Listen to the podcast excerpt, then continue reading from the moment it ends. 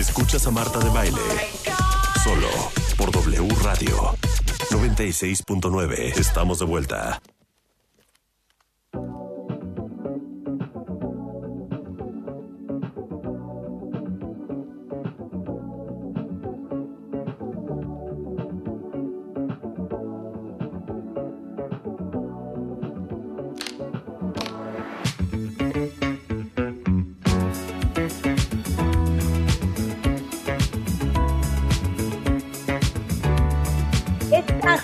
que amo y adoro por sobre todas las cosas. Está en todos mis playlists de Spotify.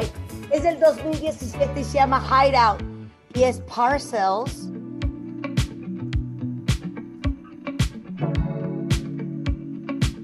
Qué cosa más bonita y más elegante.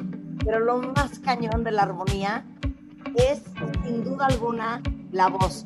Escuchen esta joya para los que son fans.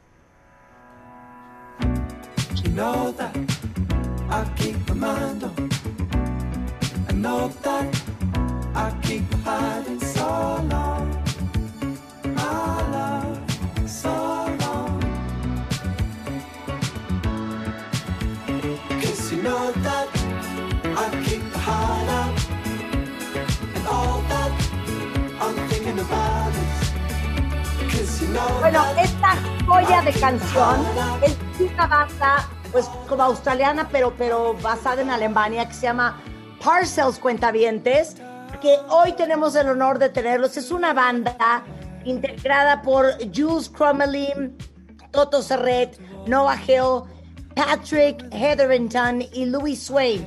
Y Louis y Toto, que es el de los teclados y el de la batería, están hoy aquí en el programa porque está por sacar eh, un nuevo disco este próximo viernes 5 de noviembre y que se llama Day Slash Night. Y Toto and Louis, thank you so much for being on the show. So I opened with this song because this is my favorite personal song. Oh, thank you so much for having us. Um, I actually haven't heard that recording in so many years. Excuse me? It's the best ever, ever. we've been uh, we've got a brand new version for you. Um, we've got like a, I would say it's like a galactic house version uh, that we're going to play live in the upcoming shows. Um, so we've been singing it, but I actually haven't heard that recording in so long. Oh, I love. Aparte, you know what? We really love house music, so that's going to be fantastic. So you're going to be in Mexico City. Um, let me confirm. It's April 9th. Where is Louis? Is Louis here? Louis, darling. Did we lose you? We might have lost Louis, but it's April 1st in Mexico City. Okay, it's April 1st. Yeah, At a place called the Pepsi Center. Van a estar el primero de abril. Dice que hace años no hay esta grabación, pero que en los conciertos en vivo tienen una nueva versión mucho más hausera, galáctica de esta rola. Para que todos los que no sabían que Parcels viene a México, van a estar el próximo primero de abril en el Pepsi Center y creo que todavía hay unos poquitos bol eh, boletos a la venta. So, what is your favorite parcel song? Oh, I go through phases with every song. I mean, I don't think any song could have, I don't think we would have released any song without all of us, you know, it being the favorite of all of us at one point. But then, you know, you go on, you create something new, and then suddenly that's your favorite song. And I think that's the way it works.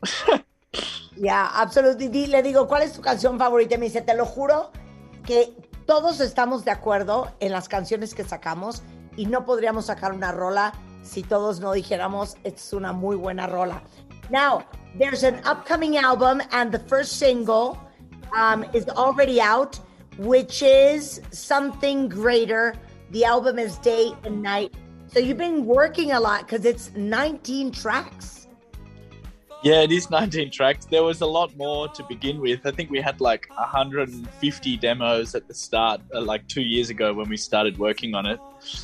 But uh, slowly, you know, we managed to uh, grab onto a concept and um, and really work on it. And I think these 19 songs tell the concept the best, I would say. And, um, and what is that concept? What is that concept?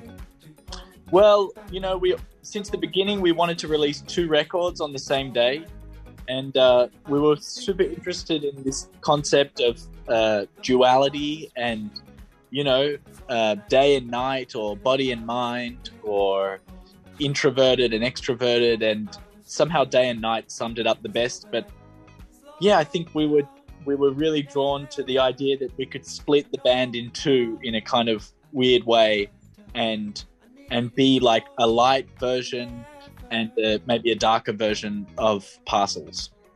Okay, so let me say everything you just said, Toto, in Spanish. Dice, bueno, la verdad es que le digo que llevan trabajando un chorro porque este, estos dos álbumes que son Day and Night son en total 19 tracks, o sea, son 19 canciones. Y dice que la verdad es que empezaron trabajando hace un par de años casi con 150 demos que acabaron siendo eh, estas 19 canciones. Entonces, eh, dice que todo el concepto de estos dos álbums era un poco la dualidad en la vida, desde mente y cuerpo, desde introvertido, extrovertido, eh, desde día y noche. Y así es como lo sumaron. Entonces, algo muy interesante es que ellos se dividieron como grupo para escribir ambos álbums eh, con un estilo, yo diría, como muy eh, fonquetero, pero soulero, pero folk, pero blues. Increíble que van a escuchar en los dos álbums. Y bueno, pues así es como nace esta nueva colaboración de ellos, que dice que es como una versión más oscura de Parcel. So, the first nine songs from the day side to the next ten songs from the night side, is there like a, like a major difference between the style and the rhythm and the vibe of the songs? Um, look, in the end, uh, I would say no. I think we, you know, we wanted to, let's say, capture conceptually maybe 24 hours. So you start at sunrise and you go all the way into sunset, into the night, and then you kind of arrive back at the the first morning light again. And but I think um, it was like I think when you when you really look at the songs and the lyrics and the meanings of the songs, I think the day record is you know, maybe musically it sounds similar, but it's a lot more inviting and it's talking about emotions and emotions that we all feel and it's quite welcoming, I would say. And the night record, when you listen to the lyrics, it's like it's like here's me personally and what I'm dealing with and you're not a part of it uh, just listen. You know, it's a lot more. It's less inviting. It's more kind of exclusive, and um, yeah, I don't know. It's hard to it's hard to kind of put into words, but there's a there's just a vibe shift. That's, le digo que cuál es la gran diferencia entre la parte de día y la parte de noche, y me dice que la parte de día me dice bueno todo el concepto del álbum en realidad es lo que sucede desde el amanecer hasta el anochecer, para llegar al amanecer otra vez, o sea, 24 horas. Y dice que la parte de día es como, si pones eh, atención a la letra, eh, habla mucho más de las cosas que vivimos, que estamos manejando todos, eh, las emociones que son muy generales del ser humano.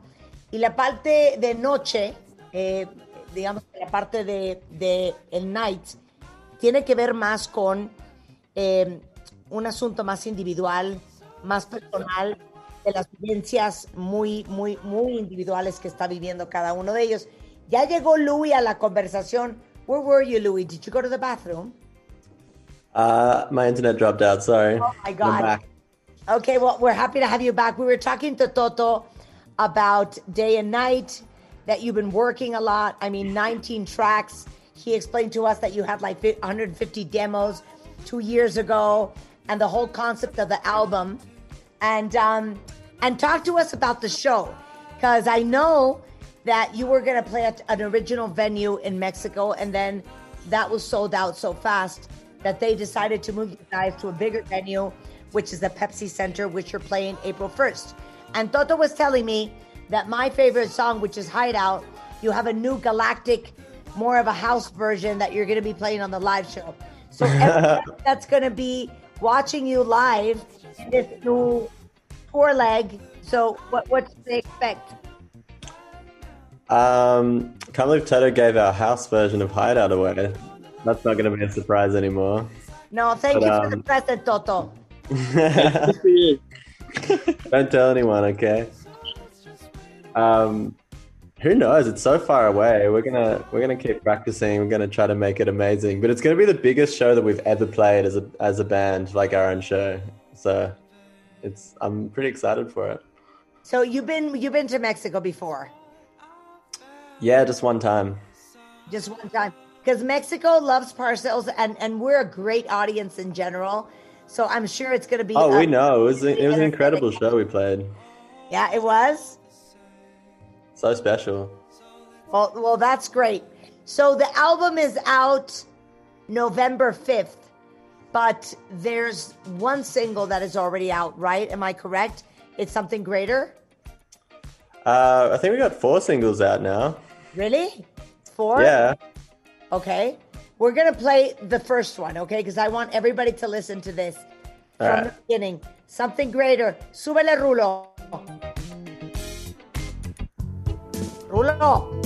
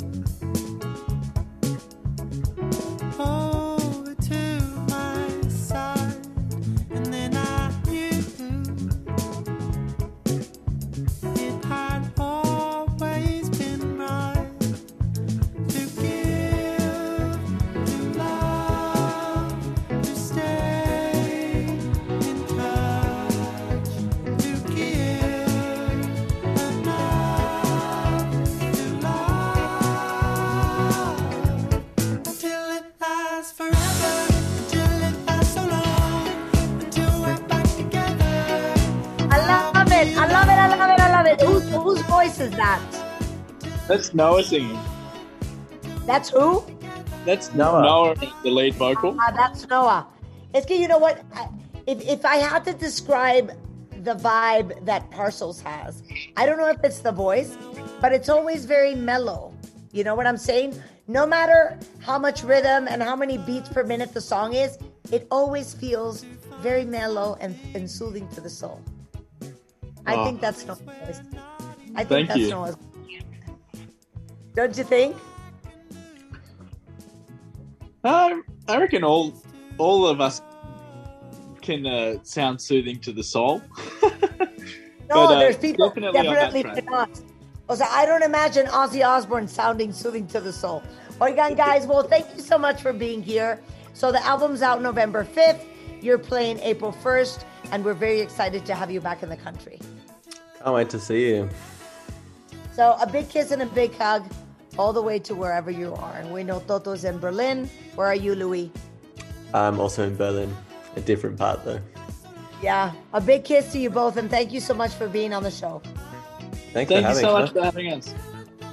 Thank you, thank you. Yo soy super fan de Parcels. Si no los ubican, eh, busquen en, en Spotify Parcels Music, este, Parcels Music en Twitter, parcelsmusic.com. y igualmente en Instagram y en Facebook. Y como les digo, el álbum sale a la venta el 5 de noviembre. Yo creo que estaban, ¿qué horas serán en, Berlín? Han de ser como las 9 de la noche, ¿no? Algo así. Van, van, van mucho más adelante que nosotros. Oigan, cuentavientes, eh, nosotros vamos a estar de regreso el lunes en punto de las 10 de la mañana. Pero ya saben que para todos los que son fans del chocolate, Está de regreso con nosotros eh, Picard Chococero, que es un chocolate oscuro que tiene 56% de cacao y la versión de leche tiene 36% de cacao. Todos los beneficios del chocolate para calmar los antojos sin problema, porque aparte, déjenme decirles que son libres este, de eh, azúcar añadida, tiene un bajo contenido calórico para que no les dé culpa y si quieren saber más este, de lo que tiene Picard, entren a chocolate.com.mx o a sus redes sociales, Chocolates Picard en Facebook, Chocolates Picard en Instagram, para que vea todos los chocolates que tienen para comer chocolate sin culpa. Nosotros de regreso el lunes en punto de las 10. Pásenla muy bien y hasta la próxima.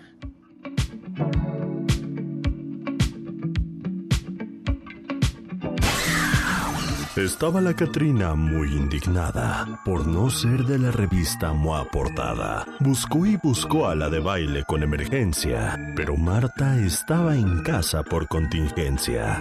Estuvo interrogando a todos los cuentavientes, pero de de baile no encontró pistas suficientes. La huesuda no quería irse sola y llorando, así que siguió y siguió por las calles rondando, cuando de pronto se encontró a Rebe muy feliz cantando y se olvidó de lo que tanto tiempo estuvo buscando, pues a la manga se ella vio terriblemente desafinando y no dudó en llevársela de los pelos jalando. Manda tu calaverita a radio arroba martadebaile.com. Tienes hasta el domingo 31 de octubre. Calaveritas de Baile 2021.